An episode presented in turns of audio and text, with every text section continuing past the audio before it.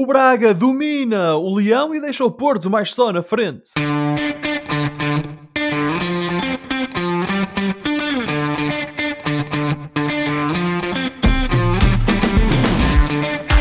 Bem-vindos a mais uma emissão dos Meninos de Ouro, o programa para quem gosta de bola e que está disponível todas as terças-feiras no Spotify, Apple Podcasts, Google Podcasts e em todas as outras plataformas onde se pode ouvir e descarregar podcasts.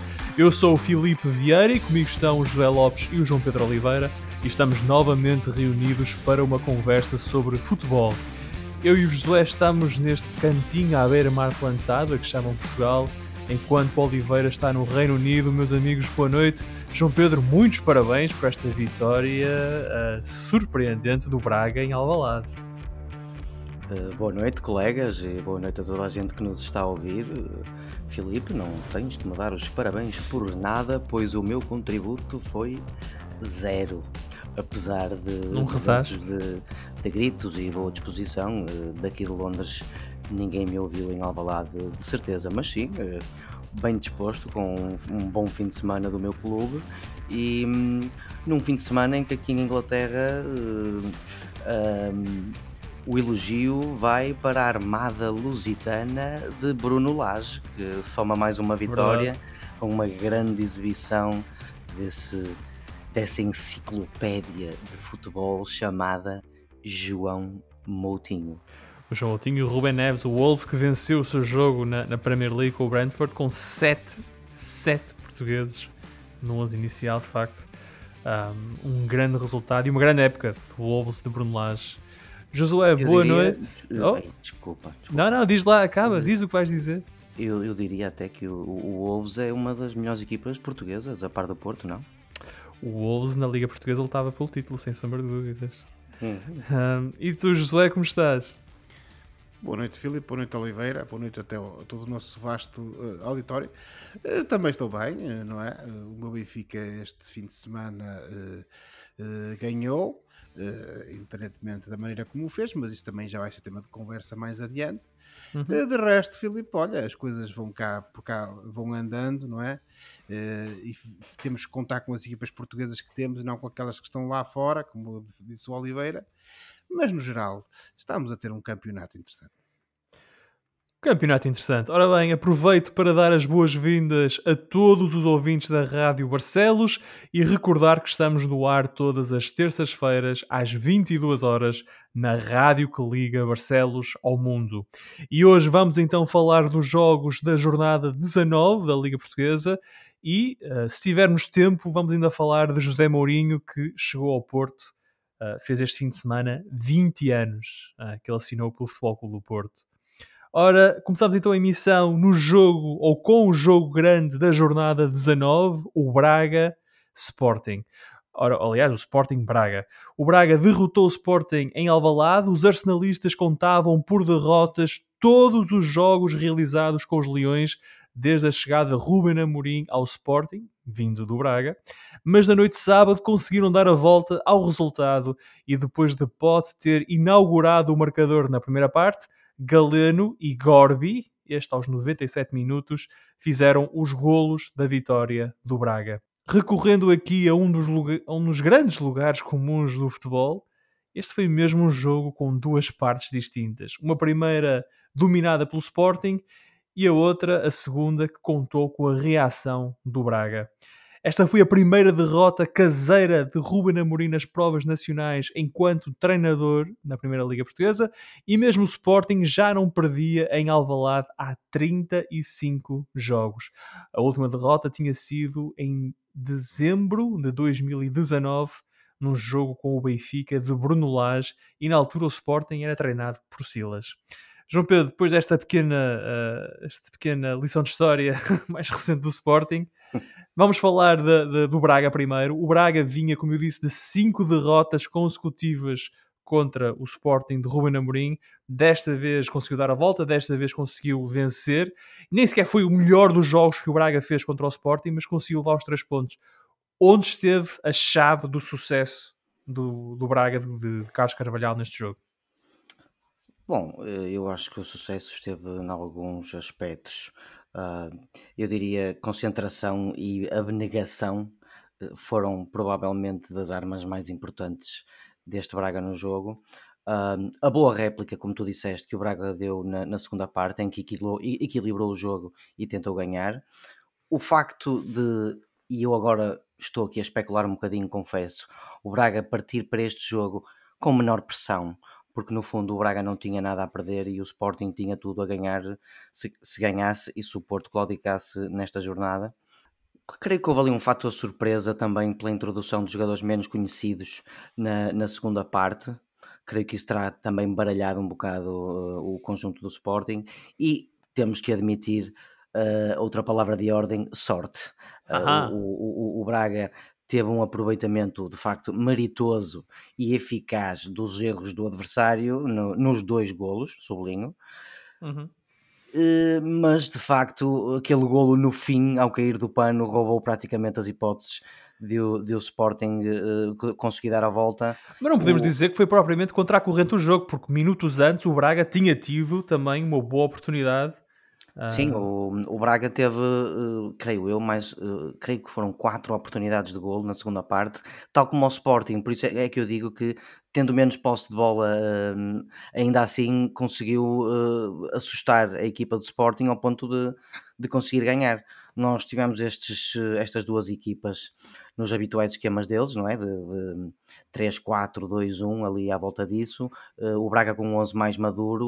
Uh, eu recordo que o Yuri estava ausente, mas o Castro estava de regresso. Como tu uhum. disseste, Braga melhor na primeira, Braga, Sporting, perdão, Sporting melhor na, na primeira parte, Braga melhor na segunda. E para falar um bocadinho do Sporting, este Sporting falhou na finalização e cometeu erros na defesa. Eu já estou a suar a eu próprio quando falo do Braga ao longo desta época toda, mas de facto foi aquilo que faltou ao Sporting, é o que tem faltado ao Braga, foi uh, a finalização e esses tais erros na defesa.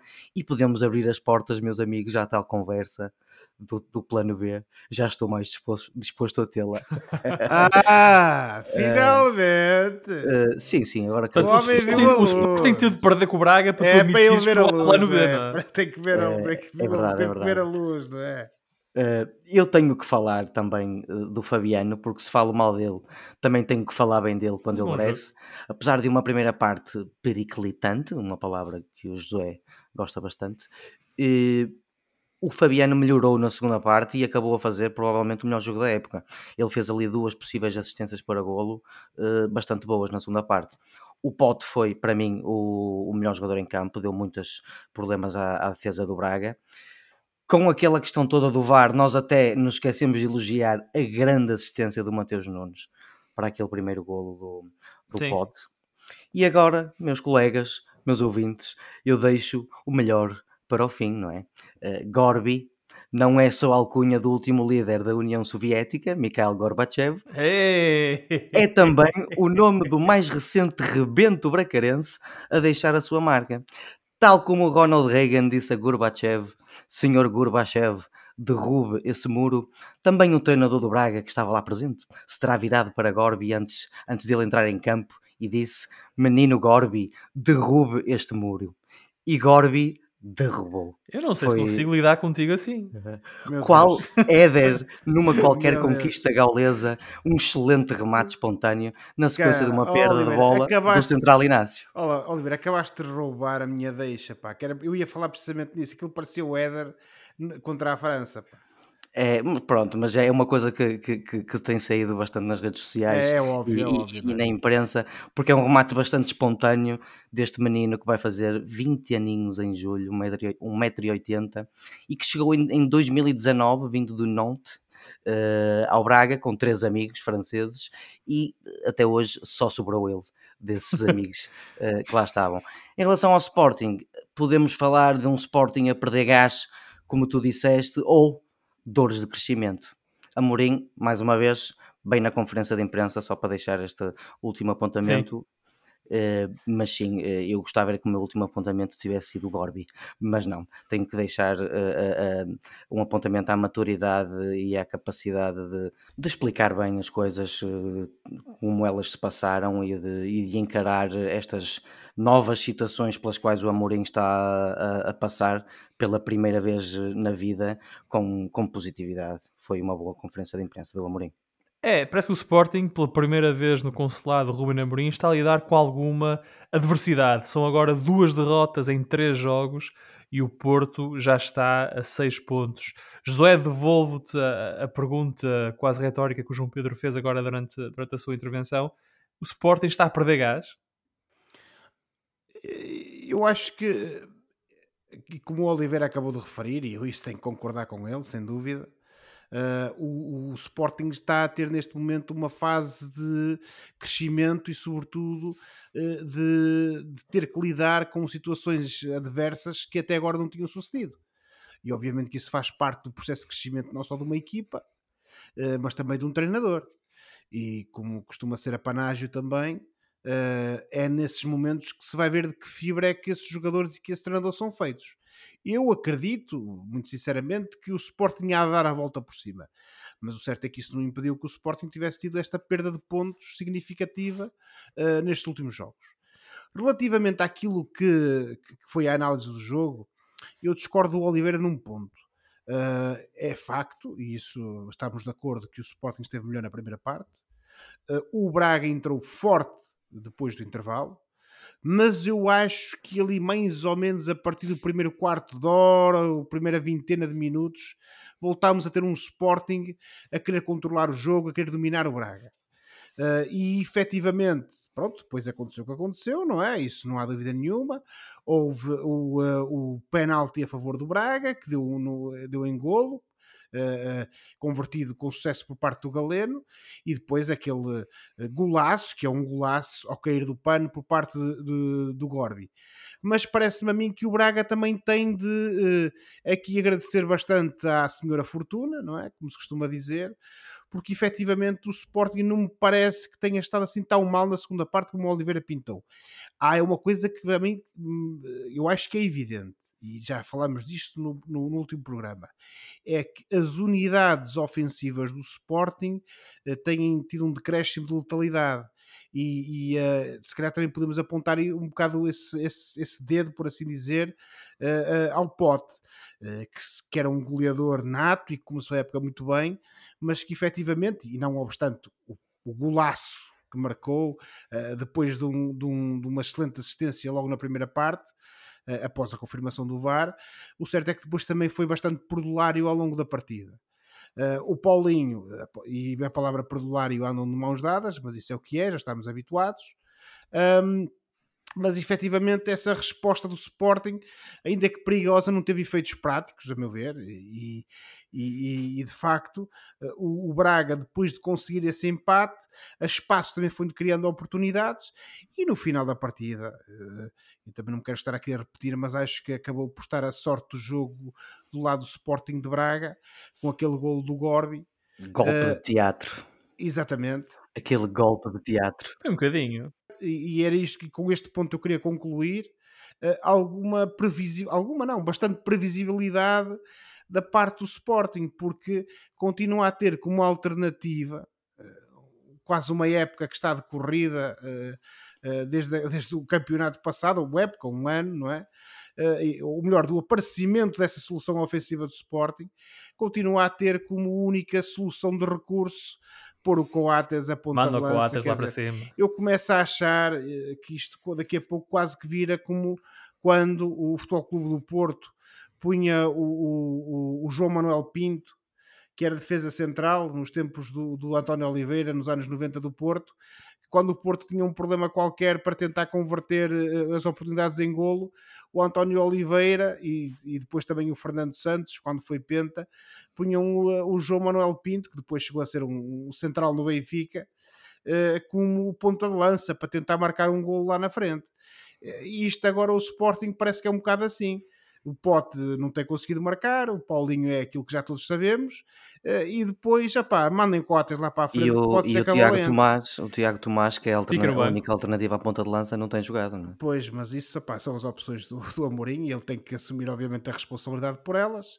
Nós comentamos aquilo que, vimos em, que vemos em campo, e, mas essa observação, Oliveira, que tu fizeste é completamente pertinente. Agora, dito isto, eh, de facto, essa solução já não serve de pôr o Coates à ponta de lança, porque as pessoas também já aprenderam qual é que é a canção e a lenga-lenga do Sporting e já não vão na conversa, como se costuma dizer. No final do dia, eh, o Braga ganhou. Não obstante, como eu referi há pouco, ter sido bafejado pela sorte, eh, acho que ganhou bem. Eh, acho que foi, foi um, uma- um resultado merecido para o Sporting de Braga. Relativamente ao Sporting, eh, concluo da mesma forma que concluí a minha análise da semana ah, no último, nosso último programa, que, que no sentido de que o Sporting tem que ter alternativas, tem que ter eh, soluções que lhe permitam desbloquear situações complicadas e, e enquanto isso não acontecer, este Sporting vai, acho que vai começar a ter cada vez mais problemas como este e voltando agora também aqui a um, uma- um tema de conversa neste programa eh, e também foi questionado ao Ruben Amorim no início da temporada, se calhar lá na frente o plantel do Sporting é curto. Curtinho. O Sporting que eh, joga quarta-feira com o Santa Clara eh, na Final Four da Taça da Liga, que este, este ano é em Leiria. José, tens algo, qual é a tua expectativa em relação a esse jogo uh, Sporting Santa Clara? Achas que o Sporting vai sentir os efeitos desta, desta derrota? O Santa Clara foi a equipa que venceu o Sporting há, há duas semanas atrás. Ou uh, vai ser este o palco em que Ruben Amorim vai uh, eliminar algumas das dúvidas que tu agora levantaste? Ó Filipe, eh, acho que esse resultado menos positivo contra o Santa Clara vai sem dúvida pesar na cabeça dos jogadores. Eh, dependerá também bastante daquilo que for a resposta do Ruben Amorim, como tu acabaste de introduzir essa questão, eh, a- a este momento mais adverso do Sporting, e como eu referi há pouco, é nestes momentos também se vê fibra dos jogadores e do treinador. Uh, agora, uh, e tendo em conta este momento de crescendo, que, que é óbvio no, na, na- por, por banda da, do Santa Clara, eu parece-me a mim que vai ser um jogo bastante complicado. E o Sporting vai ter mesmo que andar da perna, como se costuma dizer, para estar à altura uh, do, uh, do, do, do Santa Clara e uh, efetivamente não permitir que a equipa açoriana consiga surpreender uh, os Leões. E tu, João Pedro, quando olhas agora para este jogo da Final Four entre o Sporting e o Santa Clara, uh, atribuis maior favoritismo ao Sporting ou não te surpreenderia ver o Santa Clara na final? Eu posso te responder de uma forma bastante enfadonha, que é eh, não me Mas não- surpreenderia de Não todo. sejas enfadonho. Eh, o, o Santa Clara já mostrou como é que se ganha ao campeão nacional e com certeza pode fazê-lo duas vezes.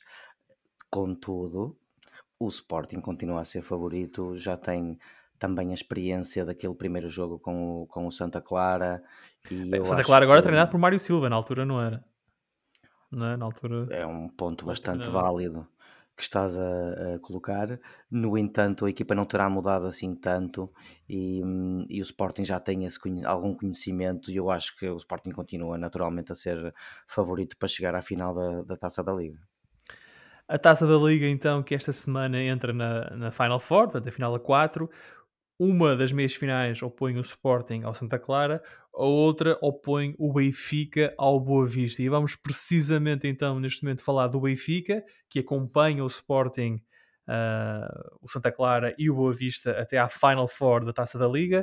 Ora, no último jogo antes da partida para Leiria, o Benfica foi a Arouca e venceu por 2-0 num jogo fraco, fraco, fraquinho da equipa de Nelson Veríssimo, que montou o seu xadrez num 4-4-2, que depois, de, que depois desfez na segunda parte por um 4-3-3 que pareceu tirar melhor rendimento de João Mário e Paulo Bernardo. Nós estamos a gravar esta emissão antes do jogo da Final Four entre Benfica e Boa Vista, por isso não sabemos uh, no que resultou essa partida. Os nossos ouvintes saberão se o Benfica ou o Boa Vista, uh, qual dos dois passou à, à final. mas vamos falar em traços mais gerais de como um plantel com um valor de mercado de perto de 300 milhões de euros joga tão pouco e olha para a taça da Liga, a terceira prova do nosso calendário, e estamos ainda em janeiro, como a tábua de salvação para a temporada. Josué, passo-te a palavra enquanto o benfiquista de serviço aqui. Um, como, é que é, como é que isto acontece? Como é que o Benfica chega a este ponto em que a taça da Liga é a tábua de salvação para a época? Bem, Filipe, eh, eu aqui também tenho que eh, me apropriar um pouco das palavras do, do, do Nelson Veríssimo. Que, oh, já sei o que vais dizer. Sim, mas questionado precisamente já nesse sei. sentido, ele referiu que uma, para uma equipa como o Benfica, claramente que isto não pode ser a salvação da época. E eu aqui tenho que concordar com ele. Um... Mas, é, mas, mas concordas que é o troféu mais realista para o Benfica vencer neste momento? Sem dúvida, por, por, razões óbvias, não é? Tendo em conta a distância temporal, uh, na, uh, perdão, a distância temporal, pontual, a distância sim. pontual no campeonato, uh, tendo em conta que a Taça de Portugal também já não existe, já não é, já não é alternativa. A Liga dos Campeões. A Liga dos Campeões, quer dizer, só alguém completamente maluco é que diria que. E atenção, é? Às vezes as áreas acontecem, mas uhum. obviamente que isso é completamente irrealista estar a pensar na, num desfecho a esse nível e de facto uh, sobra a taça da Liga.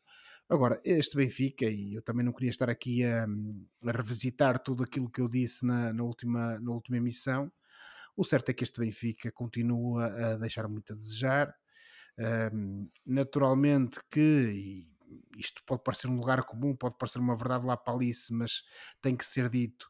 Eh, há que dar aqui alguma margem uh, ao Nelson Veríssimo para tentar implementar as ideias dele relativamente àquilo que é o seu conceito de futebol para esta equipa do Benfica. Mas eu continuo a dizer e tenho que insistir nisto relativamente àquilo que foi a minha análise na, no último programa. É que independentemente das opções do treinador, continua-se a ver aqui muita falta de vontade de quem está em campo. Podem-me dizer que eu se calhar estou enganado, que eu não percebo nada de futebol hum. e que o problema é este, o problema é aquele, mas eu continuo a notar aqui alguma falta de empenho, porque, eh, e agora pegando no teu, no teu argumento que tu utilizaste sobre a equipa de 300 milhões e os jogadores com esta qualidade e com aquela qualidade, isso efetivamente é uma questão pertinente porque como eu também referi no último programa, eh, há uma coisa que tem que ser analisada e que tem que contar, que é o talento inato destes jogadores. E eu disse isso relativamente ao jogo contra o Moreirense e tenho que o dizer também relativamente a este jogo com o Arouca. O resultado contra o Moreirense foi o que foi. Contra o Arouca, pronto, o Benfica ganhou, sim senhora, muito bem, mas com uh, os contornos que tu referiste há pouco e que efetivamente foi uma exibição que pouco abonou uh, em favor do Benfica.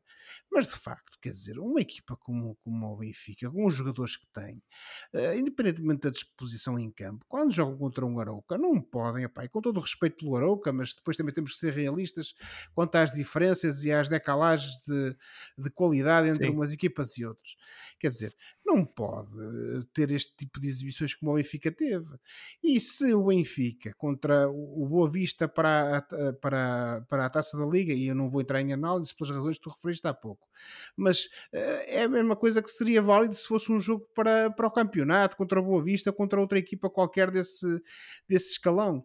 Quer dizer, o Benfica tem, no mínimo, de apresentar vontade em campo de ganhar tem que apresentar raça, tem que apresentar querer, tem que apresentar ali um registro que demonstra aos adeptos benfiquistas que a equipa quer dar um sinal de que está ali para dar a volta. Infelizmente, e independentemente lá está, das opções do treinador. O certo é que não temos visto nenhuma coisa nem outra. Costuma-se dizer, e quando se fala das chicotadas psicológicas, das alterações de treinadores, que efetivamente as equipas, uh, quer, no, no, imediatamente a seguir, os jogadores querem mostrar que estão ali, querem dar uma prova de uhum. vida. Uhum. Eu sei que uso muito esta expressão, mas acho que faz sentido nestes casos. Uh, mas o certo é que este Benfica parece que não, não está nessa disposição, pelo menos os jogadores não estarão Quais as razões para isso? Podíamos estar aqui a especular, também já falámos um pouco, já aflorámos um pouco essa questão. Não vou estar agora aqui a entrar mais uma vez nessa, nessa discussão, até porque seriam meras conjecturas. Agora, eh, e pegando também um bocadinho nas minhas palavras, quando numa altura mais ou menos semelhante do campeonato, o ano passado, ou a época passada, sim, neste caso é no ano passado, Uhum. analisámos o momento do Benfica ainda na altura sobre uh, uh, o comando do Mr. Jorge Jesus, quando começou aquele caminho em direção ao precipício do final da época que foi uh, o final da época do Benfica na época penoso. passada, penoso. eu referi uma coisa na altura, quer dizer, há aqui algo que não bate certo, há aqui algo que tem que ser mudado, é preciso perceber o que é. E a única coisa que eu espero enquanto adepto do Benfica é que existam condições e que existam pessoas na estrutura do Benfica, seja da parte do treinador, seja da parte da direção, que permitam efetivamente que essa, que essa mudança aconteça. Acho muito sinceramente que isso já não vai ocorrer esta época. Acho que isto até ao final da época vai ser um, um trajeto quase em piloto automático Espero muito sinceramente que os jogadores, pelo menos para a Liga dos Campeões, e, uh, tentem dar uma, uma imagem melhor de si próprios e que tentem vender cara a eliminatória ao Ajax. Eh, como benfiquista que sou, mantenho esperança que eventualmente a gente consiga passar à próxima fase. Uh, acho isso tremendamente difícil, tendo em conta a qualidade que o Ajax já demonstrou ao longo desta, desta temporada, mas tenho que aguardar por isso. Agora, quanto ao resto, e até prova em contrário, Acho muito sinceramente que este Benfica está ali com um problema qualquer que tem que ser resolvido e enquanto isso não acontecer não vamos ter Benfica, nem vamos ter uh, qualquer tipo de reação que permita que este Benfica até acabe por aproveitar os deslizes dos adversários. É certo que este fim de semana isto permitiu que o Sporting ficasse um pouco mais perto, mas não me parece que isso seja suficiente para deixar os benfiquistas animados. Não, de, de todo, de todo. João Pedro, compras esta, esta teoria do Josué de que há um, uma espécie de uma falta de vontade dentro do plantel do Benfica para fazer, para fazer melhor? Eu não sei se é falta de vontade ou se é alguma desmotivação, seja por que razão for, mas do, o facto é que este último jogo foi bastante fraquinho. Aliás, parece-me que foi um dos jogos fracos deste, deste campeonato, com, com poucos motivos de excitação, com, com poucos remates, e portanto o Josué tem razão quando diz que se passa ali qualquer coisa, no, no seja no, no, no, movimento corporal dos jogadores, eh, nos seus gestos, nas, nas, relações uns com os outros, eh, ou, ou, outra coisa qualquer. De facto, passa-se ali qualquer coisa porque a, a, a, tal chicotada, às vezes, por mais pequenina que aconteça, acontece. E o, o, o, o Benfica parece que ainda está na fase das cociguinhas eh, e, e não ocorreu chicotada nenhuma o futebol de facto, o futebol é um momento e no momento o Benfica é um clube que está a 9 pontos do, do primeiro lugar e é aquele que está em pior forma dos três crónicos eh, candidatos ao, ao título. Eh, portanto, é uma, é uma, equipa que neste momento está mais uma vez a redescobrir a sua forma e a descobrir a sua forma de jogar. No entanto, pela história que o Benfica tem, porque 9 pontos são matematicamente recuperáveis, e hum. porque hum. o próximo lugar de acesso à Liga dos Campeões, que é o segundo lugar, só está a 3 pontos, o Benfica tem que ser mais e os jogadores têm que se compenetrar disso ou serem e ou serem convencidos disso por quem de direito de que o Benfica tem que jogar mais do que só para a taça da liga, por exemplo. Eh, eu recordo que há uns anitos vimos um Porto a 9 pontos da, do, do primeiro lugar que acabou campeão, por exemplo. Recordo a título de exemplo, porque era não? 7, não era 9, mas sim, mas era uma grande Era 7, peço, peço imensa desculpa se era 7 e não 9, peço desculpa. 7. Temos exemplos, portanto, de que as recuperações já aconteceram com, com este nível, com este tipo de, de pontos de distância e os jogadores têm que lutar por isso. Uh, não chega, porque a taça da Liga podes ver uh, numa, numa meia final ou numa final e depois não há título nenhum. E o Benfica, se tem uh, hipóteses quanto mais não seja de arrecadar os milhões da Liga dos Campeões, tem que arrepiar caminho e tem que encontrar essa forma mais rápido, de facto, que é algo que ainda não está a acontecer.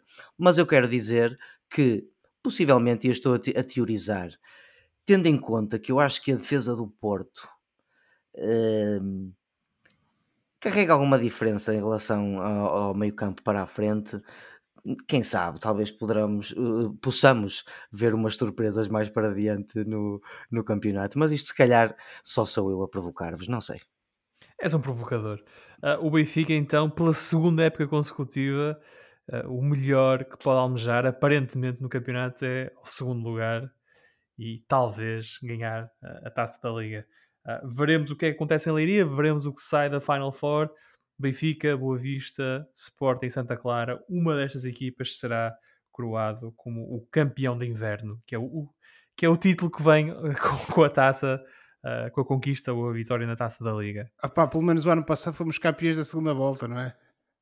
Exato, era isso, campeões da segunda volta. Hum. Um, em alta segue o Porto, os Dragões derrotaram o Famalicão no estádio do Dragão por 3-1 e já tem 6 pontos de avanço para o Sporting e 9 para o Benfica.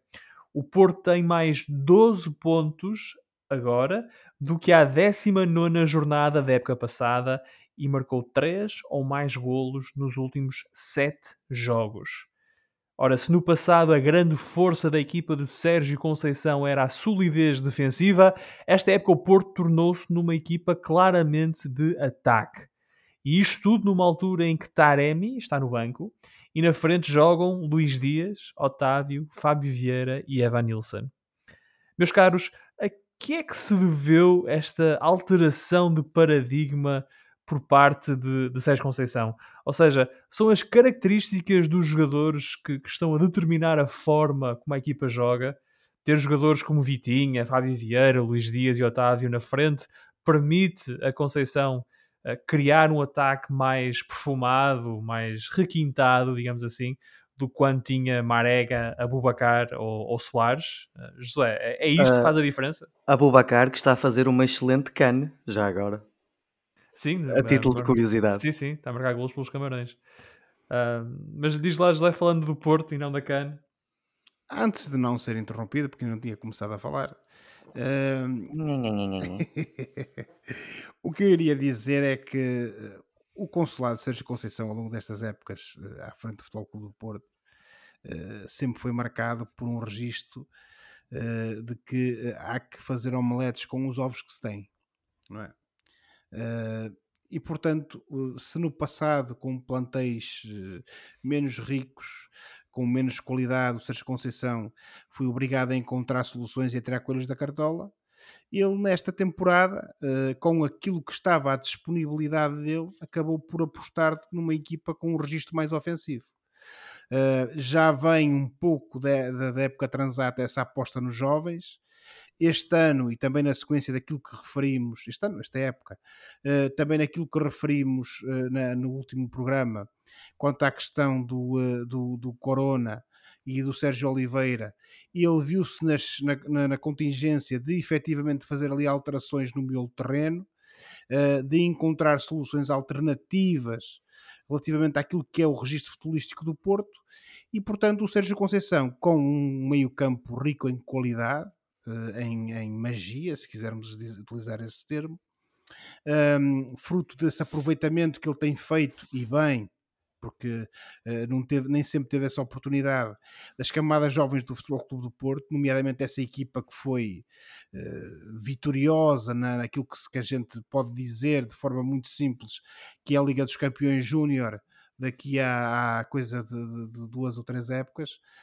um, tivemos, uh, ou melhor, temos neste momento um Futebol Clube do Porto que está a aproveitar a qualidade enorme desses jogadores e que fruto também, e eu sei que isto pode ser polémico para os, adeptos do Futebol Clube do Porto, gostavam muito dele, mas eu acho que a ausência do Marega também ajuda, e não obstante ele ser um jogador também que o Sérgio Conceição gostava, porque era alguém que estava sempre ali disposto a lutar por cada lance até ao último centímetro, Uhum. O certo é que uh, o Porto tem muito mais qualidade lá na frente neste momento, com o Tony Martinez, com o Evan Nilsson, com o Taremi e depois com aqueles jogadores do meio campo que referimos há pouco uh, e uh, com o Otávio, que é, apesar de tudo aquilo que nós já dissemos sobre ele relativamente à seleção, à seleção é um jogador com muita qualidade, isso não há dúvida nenhuma. E de facto, essa relativa, ou não é bem relativa, é essa inconstância do Futebol Clube do Porto em termos de qualidade defensiva este ano tem sido colmatada efetivamente com esses jogadores talentosos que estão no meio campo e que estão no ataque. E portanto este ano temos um, um Futebol Clube do Porto ataque, um Futebol Clube do Porto mais criativo, precisamente porque é, é, são as cartas, é o jogo que o Conceição tem na mão e isto também a meu ver só demonstra a qualidade dele como treinador de futebol, uh, tem as suas limitações como qualquer pessoa como qualquer profissional, independentemente da sua área, mas hum. efetivamente, eh, perante aquilo que lhe tem sido dado ao longo das épocas, ele tem sabido fazer, ou pelo menos tem tentado fazer, coisas positivas para, para o lado do Futebol Clube do Porto.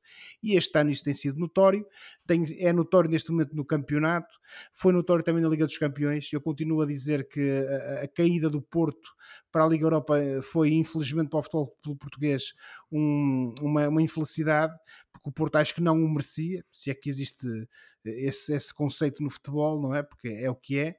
Agora, no final do dia, de facto, fica essa qualidade do Sérgio Conceição e fica, sobretudo, a qualidade tremenda destes jovens que ele tem lançado e desse Porto ofensivo, como tu disseste bem, Filipe, uh, tem sido uma marca desta temporada. O Porto que caiu para a Liga Europa e, e digo eu, é um dos candidatos, um dos sérios candidatos a vencer uh, a Liga Europa, a segunda competição da UEFA, algo que não teria acontecido se tivesse ficado na Liga dos Campeões. Uh, João Pedro, nós aqui no programa temos uh, no passado comparámos até Sérgio Conceição com Diego Simeone do Atlético de Madrid, dizendo que eram dois treinadores com estilos semelhantes.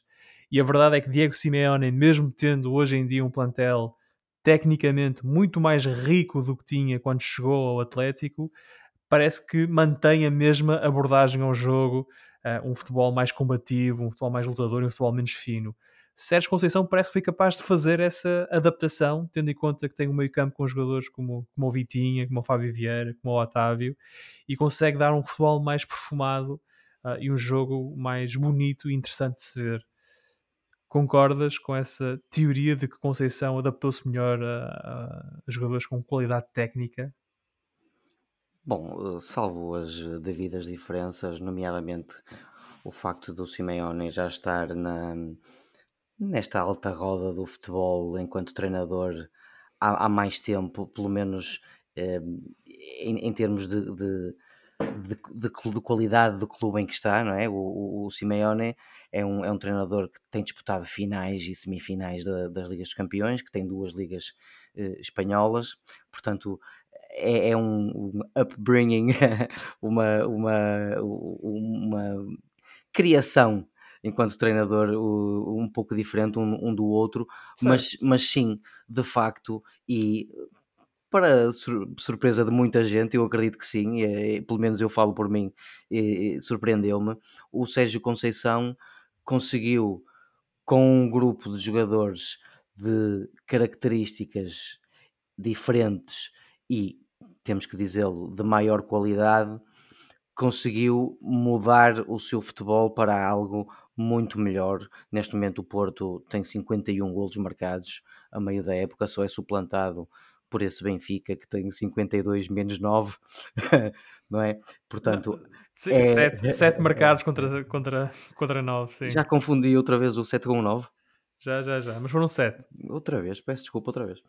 Um, Sim, uh, é, é uma surpresa, é uma boa surpresa para os adeptos do, do futebol se pensarmos que gostaríamos ou gostamos de ver os treinadores portugueses lá, lá fora uh, a singrar e quem sabe se isso não pode acontecer ao, ao Sérgio Conceição. E eu acho que há muitos adeptos de outros clubes que estão mortinhos que ele saia para, para outros voos e, e é uma comparação interessante que tu fazes com o Simeone cuja fórmula eu eh, posso estar enganado, mas o parece-me que esgotou. a, a, fórmula.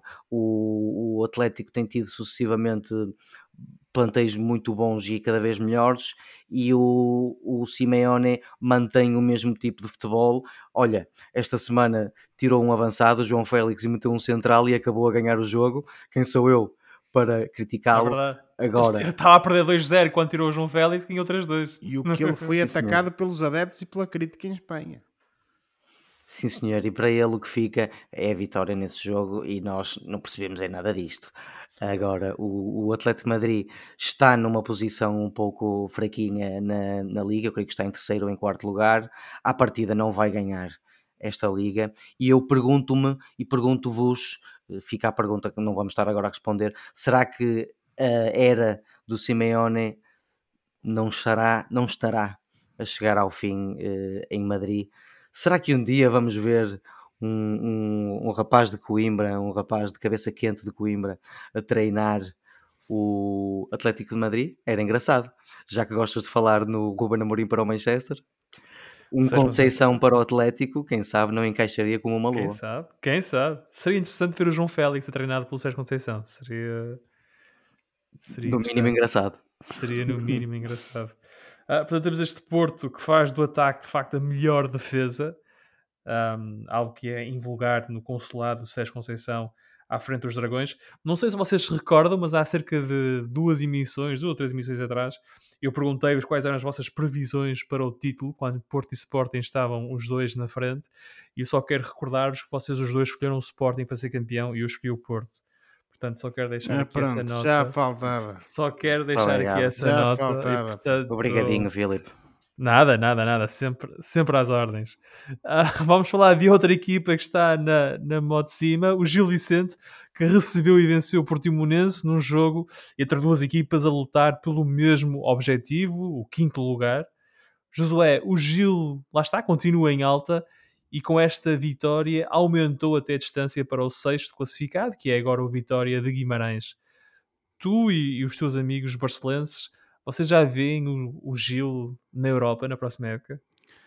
Oh, não, porque como eu referi, até por uma questão de coerência, eh, a luta do Gil não é esta. É certo que chegados a este ponto do campeonato, temos um Gil Vicente na moto de cima, Uh, temos um Gil Vicente com uma qualidade futebolística tremenda e que de facto tem feito bons resultados, mas a luta do Gil não é esta. E portanto, uh, obviamente que isto até pode acabar eh, no, com, um campeonato em que o Gil consiga efetivamente uh, ficar nesses lugares europeus, tal como está neste momento, mas uh, vai ser complicado porque, como eu referi, o Gil tem uma, um plantel uh, curto que está estruturado por outras andanças, como se costuma dizer, e portanto, tudo aquilo que vier acima da permanência é lucro. E aliás, tem sido, essa, tem sido esse o discurso do, do Mr. Ricardo Soares, e, e acho que bem e, e, uh, e, concordo com ele e, de facto uh, tem que ser esse o registro. Agora, isto não invalida que efetivamente, como tu foste adiantando, uh, este Gil Vicente seja pá, um caso sério de qualidade futebolística, assim como é o Portimonense, aliás, nós falamos também do Portimonense na, na, nas últimas emissões. Sim, mas o Portimonense parece que acusou muito a eliminação da taça. Acusou a eliminação ah, da taça e, e, e, também acho que há uma coisa que, é, que, é, que, é, que tem de ser dita. O Gil Vicente não obstante aquela expulsão uh, do jogador do Portimonense, Lucas Fernandes, ao minuto 25, começa a partida por cima, está sempre por cima, e é óbvio que o Portimonense também teve as suas, as suas uh, uh, oportunidades e também as suas tentativas de aproveitar uh, os espaços que o Gil Vicente poderia, a certa altura, disponibilizar, por assim dizer, mas o certo é que o Gil Vicente domina o jogo de início, do início ao fim, foi a melhor equipa em campo. aquela expulsão em meu ver, não veio facilitar porque só fez com que o Portimonense acabasse por recuar as suas linhas e, e, e, criar ali umas barreiras que normalmente não são tão cerradas, porque o Portimonense é uma equipa que gosta de atacar também. Um, mas efetivamente isso acabou por criar dificuldades acrescidas para o Gil Vicente conseguir materializar o seu futebol em golos.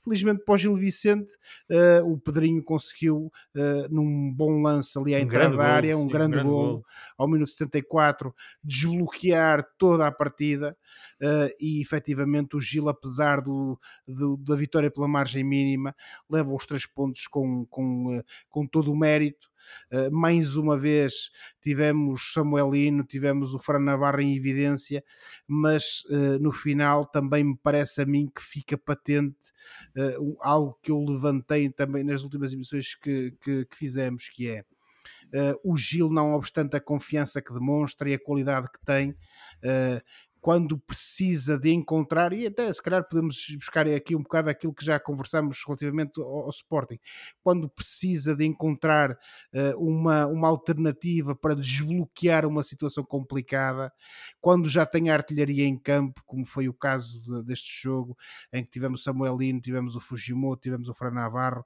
tivemos o, o, o Leoteia em campo, depois torna-se difícil encontrar no banco alternativas que permitam desbloquear. Hum. Felizmente, neste caso, para o Gil Vicente não foi necessário, porque o Pedrinho conseguiu, uh, uh, ao minuto 74, como referi há pouco, marcar o golo que deu a vitória justíssima ao Gil Vicente, mas isso poderá, noutras partidas, assim como aconteceu no, na última jornada contra o Boa Vista, ser um problema para o Gil Vicente. Dito isto, o Gil Vicente, sem dúvida, que é neste momento uma das boas equipas do campeonato, joga um futebol atrativo, uh, nota-se que existe ali muita qualidade, nota-se que existe ali um grupo unido e, portanto, uh, não obstante eu achar, como referi há pouco, que de facto há que manter as expectativas realistas e, e junto à terra, por assim dizer, o certo é que de facto este Gil Vicente tem condições para, eh, eh, agora que conseguiu ultrapassar ou alcançar essa barreira psicológica dos 30 pontos,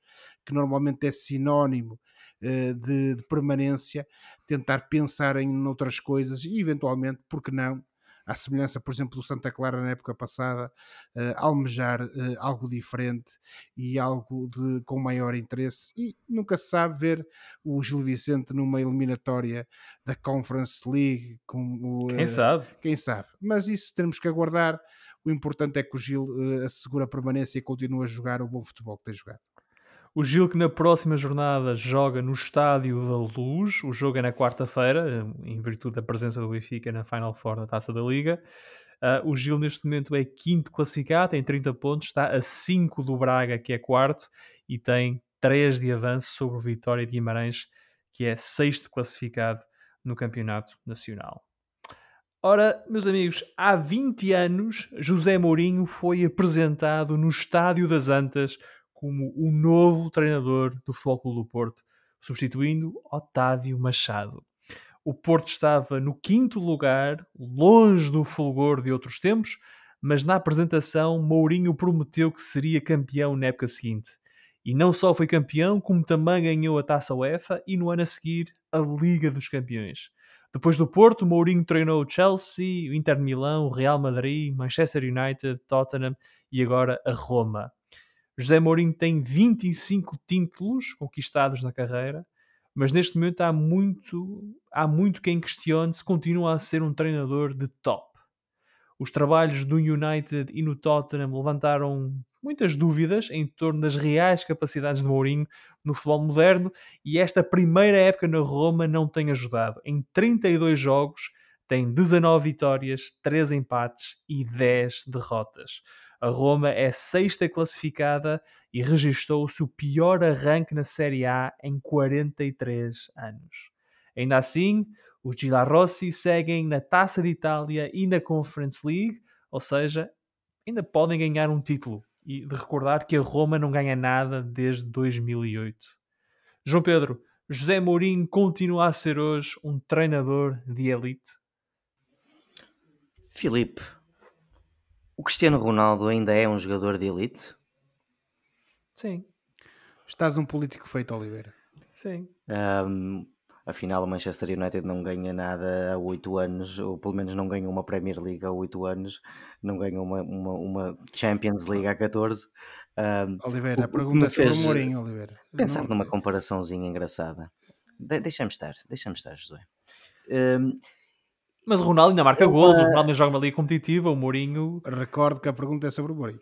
Exato, mas o, o, Mourinho. o Mourinho ainda, ainda treina numa liga competitiva, é certo que não está neste momento numa equipa que é candidata ao título, mas hum, ao que parece, pelo menos as notícias assim o têm vindo a demonstrar, pelo menos até agora, o Mourinho eh, continua nas boas graças não só da imprensa italiana, mas da generalidade dos, eh, dos peritos e de, de toda a gente que se envolve em futebol em Itália. Ainda este fim de semana o, o Fábio Capello disse Mourinho começa a colher frutos do seu trabalho, eh, ele agora já vem de duas vitórias, já começa a pressionar os, os primeiros lugares, portanto pode ser interessante aquilo que o Mourinho venha possivelmente a fazer no Roma.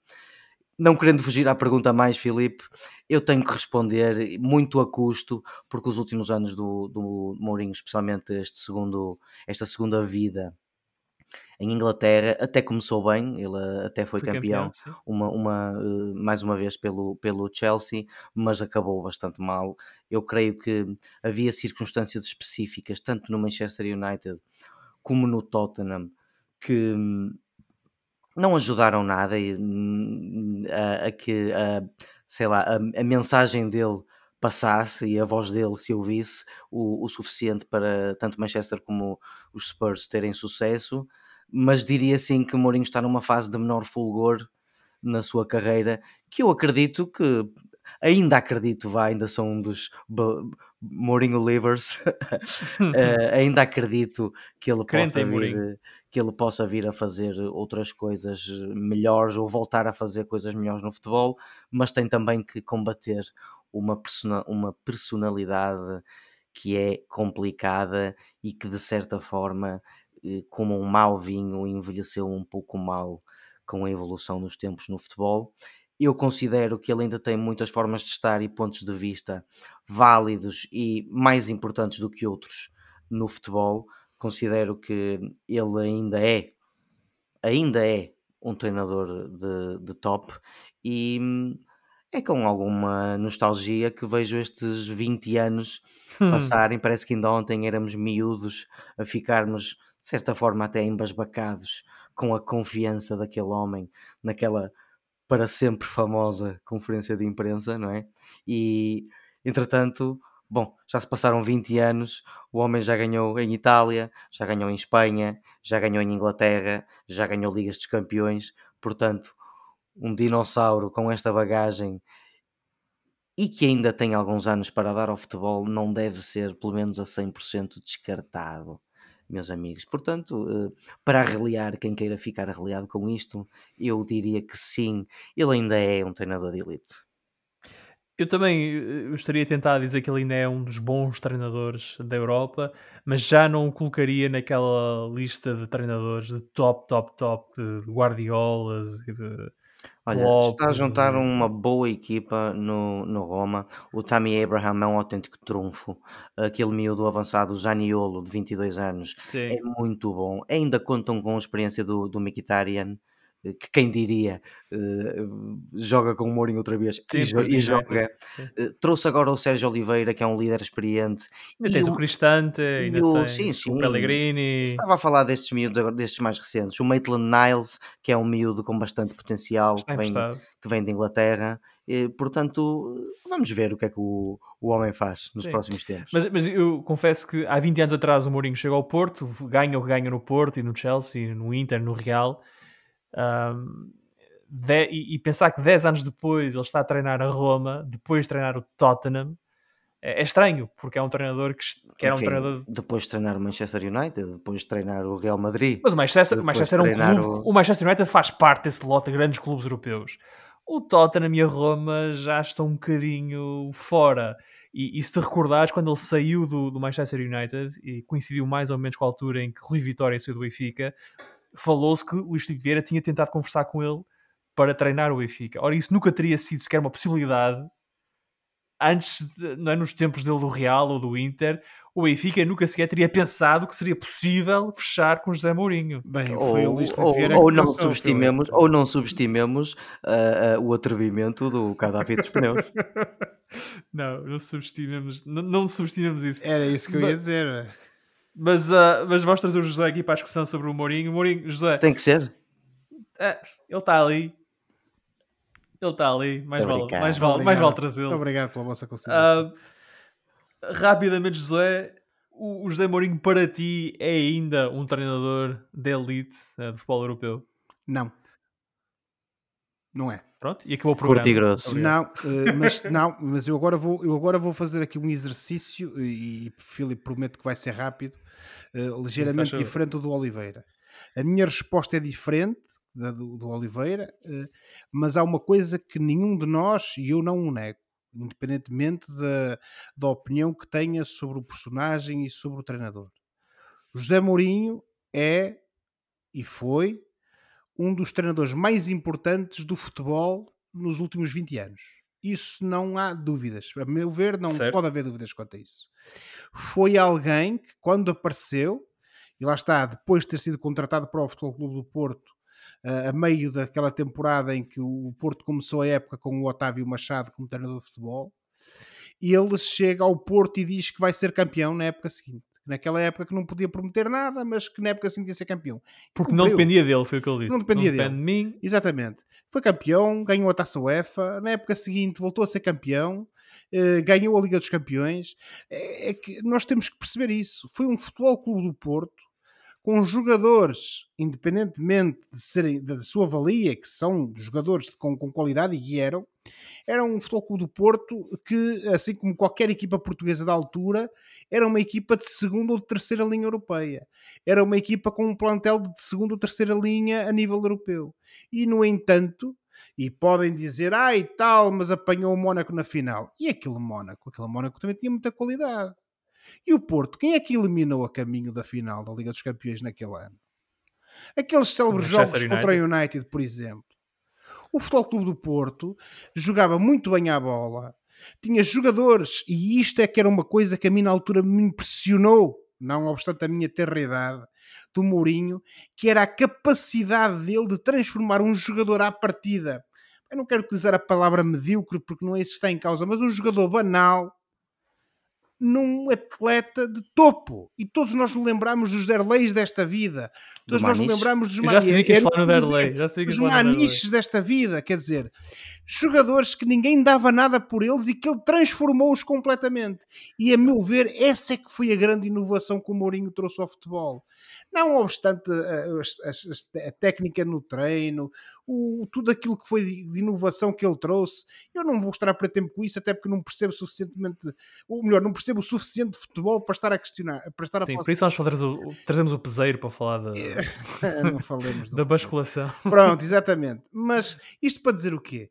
O José Mourinho foi o treinador que trouxe a parte mental para o futebol. E não foi só naquela parte dos mind games. Foi a parte de que o jogador, além das pernas, tem algo que o condiciona ainda mais. Quer no sentido positivo, quer no sentido negativo. Que é a cabeça. E essa, a meu ver, foi a grande inovação que o Mourinho trouxe. Certeza que houve treinadores antes dele que também tentaram explorar isso. Eu não digo o contrário mas o José Mourinho aliou o conhecimento que ele tinha do futebol, a parte tática, precisamente a essa capacidade de motivar os jogadores. E isso foi evidente ao longo de várias épocas, no- enquanto ele esteve no- na alta roda do futebol. Foi evidente, como o Oliveira falou, no Porto, no Chelsea, no Inter, então foi uma coisa impressionante. Uma equipa às vezes até, não digo, não iria dizer banal, mas com muitas falhas, mas conseguiu ser campeã europeia. Eu lembro-me daquela famosa, acho que foi uma meia final contra o Barcelona, que eu vi o Samuel Eto'o a jogar lateral direito. A lateral direito. Já quando o jogo estava a terminar, a segunda mão, e o, e o Inter precisava de aguentar aquele resultado. Foi uma coisa Estava já com menos um. Então. Exatamente, aquilo foi uma coisa que me impressionou tremendamente na altura. E depois chega ao Real Madrid e efetivamente o Mourinho consegue fazer uma época inacreditável. O Mourinho, e nós temos de ter noção disto, o Mourinho em 178 jogos, obviamente que Cristiano Ronaldo também contribuiu bastante para isto, mas em 178 jogos que ele fez enquanto treinador do Real Madrid, houve uma diferença de golos positiva de 307 golos. Ele ganhou 71%, quase 72% sim, sim, sim. Dos, dos, dos jogos. Que é uma coisa impressionante. Foi aquela célebre temporada da Liga Espanhola em que o, o, tanto o Barcelona como o Real fizeram mais de 100 pontos. Foi uma coisa inacreditável. Sim. E portanto, e para concluir esta parte mais nostálgica, José Mourinho, e isso é, ninguém pode dizer o contrário, é um dos grandes treinadores da história do futebol. É um treinador que trouxe muito de novidade ao futebol e contribuiu muito para o avanço do futebol. Só que teve um problema: é que não soube sair daí. Não soube sair daí manteve-se sempre fiel a si próprio, fiel a, esse, a, esses, a esses seus princípios, fiel a essas suas estratégias. Só que o futebol mudou, os jogadores mudaram, as pessoas mudaram, os mind games já não resultam da mesma, da mesma maneira, a relação dos treinadores com os jogadores também já não é igual e isso a meu ver esteve patente Há não redes só... sociais que não havia na altura. Já nem falo dessa parte, Filipe, mas tudo o resto, isso depois tornou-se patente no segundo consulado dele no Chelsea. Ficou ainda mais evidente quando ele esteve no, a, a, a, a treinar United. Todo, e depois também com o Tottenham, todos os conflitos que se tornaram públicos dele com os jogadores, independentemente de estarmos aqui a ajuizar se ele tinha razão, se não tinha, nas críticas que fazia ou não, mas o certo é que isso tornou-se evidente. E portanto, parece-me a mim é que José Mourinho, e eu já digo isto há algum tempo, já falámos sobre isto até em off, o José Mourinho é um, continua a ser um treinador com muita qualidade, mas eu acho que ele tem que fazer uma pausa, tem que se tentar reinventar, tem que tentar perceber que de facto os seus métodos e a sua abordagem têm de mudar, e enquanto isso não acontecer, e pá, sem prejuízo ele eventualmente fazer um bom trabalho ao serviço da Roma, não digo o contrário. Uh, mas acho que ele não vai voltar à alta roda do futebol europeu. Uhum. E a alta roda do futebol europeu são os Real Madrid, são queria eu que continuasse a ser o Barcelona, uh, são os Bayerns, são os United, são os Chelsea desta vida. Enquanto esse, ele não voltar a ter condições de ser equacionado para treinar essas equipas novamente, José Mourinho não pode ser considerado neste momento, a meu ver, como um treinador top. E, e, e um sintoma disso é precisamente o facto de ele estar a treinar a Roma, que foi uma surpresa até para toda a gente, ele, ele ir treinar a Roma. E é como digo, ele pode vir a fazer um trabalho muito meritório à frente da Roma, Acho que ele tem as, as hipóteses de ele ganhar títulos são exíguas, eventualmente poderá fazer uma boa temporada, mas uh, e até pelos problemas que ele também já foi tendo ao longo desta, desta temporada com a Roma, enquanto ele não fizer essa, essa, essa, essa, esse período de reflexão, enquanto ele não tentar ver que de facto existe ali algo que tem que mudar, José Mourinho, num futuro próximo, a curto prazo, não pode ser mais considerado, a meu ver, como um treinador de top europeu. Vamos ficar então a ver o que Mourinho faz em Itália e com a Roma. Vamos, meus amigos, muito rapidamente para o Fora de Jogo, que é o momento do programa em que olhamos para o que se passa fora das quatro linhas e oferecemos recomendações ou sugestões aos nossos ouvintes de forma telegráfica. João Pedro, o que é que tu traz esta semana? Muito telegraficamente, e é pena que eu trazia aqui um texto muito bonito. Eu falo-vos a propósito da quarta temporada que estreou eh, na sexta-feira, dia 21 de janeiro, na Netflix, a série Ozark. Ozark é sobre um nerd do mundo da finança que se vê obrigado a fugir para o lado Ozar, o lago Ozark, uh, no estado do Missouri, uhum. e, e uma vez lá elabora um plano para se manter relevante perante o cartel de droga que o emprega, e lavando dinheiro através da compra de propriedades e negócios afins. Isto é uma série que bebe muito da influência de Breaking Bad, ou até mesmo de, de Weeds.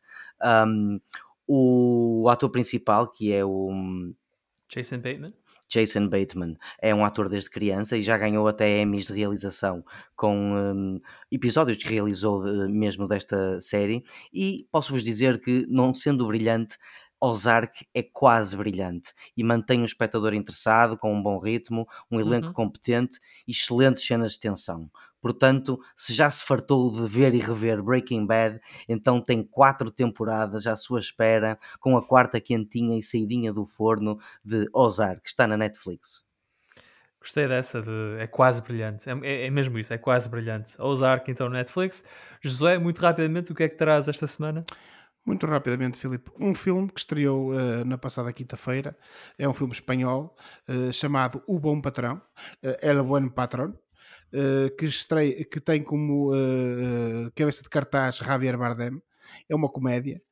está nomeado para Oscar de melhor filme internacional e basicamente a premissa tem a ver com isto. é um senhor que é proprietário de uma empresa, de uma fábrica, e que uh, acha que dirige a melhor empresa do mundo e que ele é o melhor patrão do mundo. Uh, a determinada altura, uh, ele está nomeado para um prémio regional de mérito industrial e então procura, até porque vai ser alvo de algumas inspeções, precisamente por parte do júri desse prémio, a perceber se há algo que tem que ser mudado na empresa. o problema é quando ele repara que afinal há muita coisa para ser mudada, não só na empresa, e estamos a falar de coisas que até têm a ver com a própria segurança dos trabalhadores no dia a dia, mas também à própria relação dos trabalhadores com a empresa e com ele próprio. E portanto, toda esta comédia, porque isto é uma comédia, desenrola-se precisamente uh, neste percurso em que ele, depois de se aperceber que afinal uh, ele não estava à frente de um paquete de luxo, mas sim de um barco que metia água por todos os lados, tenta resolver os seus problemas, os problemas da empresa e também os problemas dos seus próprios trabalhadores, uh, para que nada mais se a reputação da da sua empresa na corrida a esse prémio. E portanto, fica essa minha recomendação, está disponível nos cinemas em Portugal, O Bom Patrão, com o Javier Bardem. O Bom Patrão. Ora, esta semana eu vou fazer uma sugestão musical, o álbum de estreia dos Clube Macumba, a nova banda de Todd Trips, a ex-Dead Combo. O álbum, que também se chama Clube Macumba, foi lançado na sexta-feira e é feito de música muito fluida e aberta, que vive de muitas influências e de muitas latitudes. Os Clube Macumba uh, são Todd Trips, uh, guitarrista, metade dos Dead Combo, João Doce, percussionista dos Ray Gun, e também o saxofonista Gonçalo Prazeres e o contrabaixista Gonçalo Leonardo. E por hoje ficamos por aqui. Para a próxima semana cá estaremos para uh, mais uma conversa sobre futebol e outras coisas. Não se esqueçam que podem subscrever o canal dos Meninos de Ouro, disponível em todas as plataformas onde se pode ouvir ou descarregar podcasts para serem notificados de cada vez que publicarmos uma nova emissão. Podem entrar em contato connosco enviando o um e-mail para os meninos de ouro podcast@gmail.com. Boa semana e bons jogos. Tchau. Tchau, boa semana. Tchau, boa semana, amigos.